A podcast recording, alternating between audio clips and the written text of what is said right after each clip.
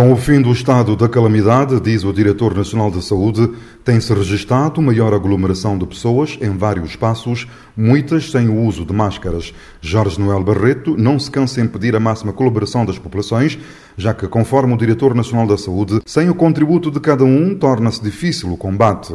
Das vezes em que há o descontrole, nós temos estado a reparar que estão muito relacionados com situações de aglomeração e de ajuntamento de pessoas. Tem estado também a dizer que o facto das pessoas estarem a tomar, a serem vacinadas, não uh, impede completamente as pessoas de ficarem doentes e, por isso, as medidas de prevenção que já conhecemos devem continuar a ser eh, observadas. O responsável máximo da Direção Nacional da Saúde considera que ainda é cedo para se falar na alteração do estado a vigorar, embora vai dizendo que, tal como acontece noutras paragens, caso a situação piorar, o Governo saberá adotar as melhores medidas. Ainda é muito cedo para estarmos a pensar em alterar o estado ou a situação em que nós nos encontramos neste momento, mas, da mesma forma que aconteceu nas outras ocasiões, o Governo fará a sua análise e tomará a decisão que for a mais adequada, considerando a saúde pública e a segurança sanitária do país.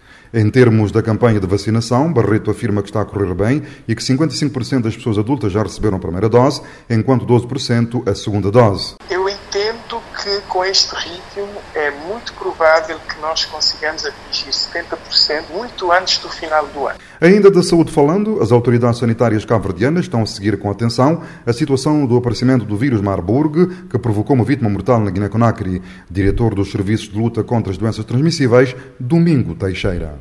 As recomendações são para diferentes regiões. Para o país, eles têm que tomar medidas adicionais. Para os países fronteiriços, limítrofes, têm uma medidas também. Mas nós não estamos nessa condição de país onde há casos, nem país com e fronteiras com a Guiné-Conakry. Nós estamos a seguir as, as informações para, no momento que, que se justificar, tomar as medidas que se mostrarem necessárias. Cidade da Praia, Voz da América, Eugênio Teixeira.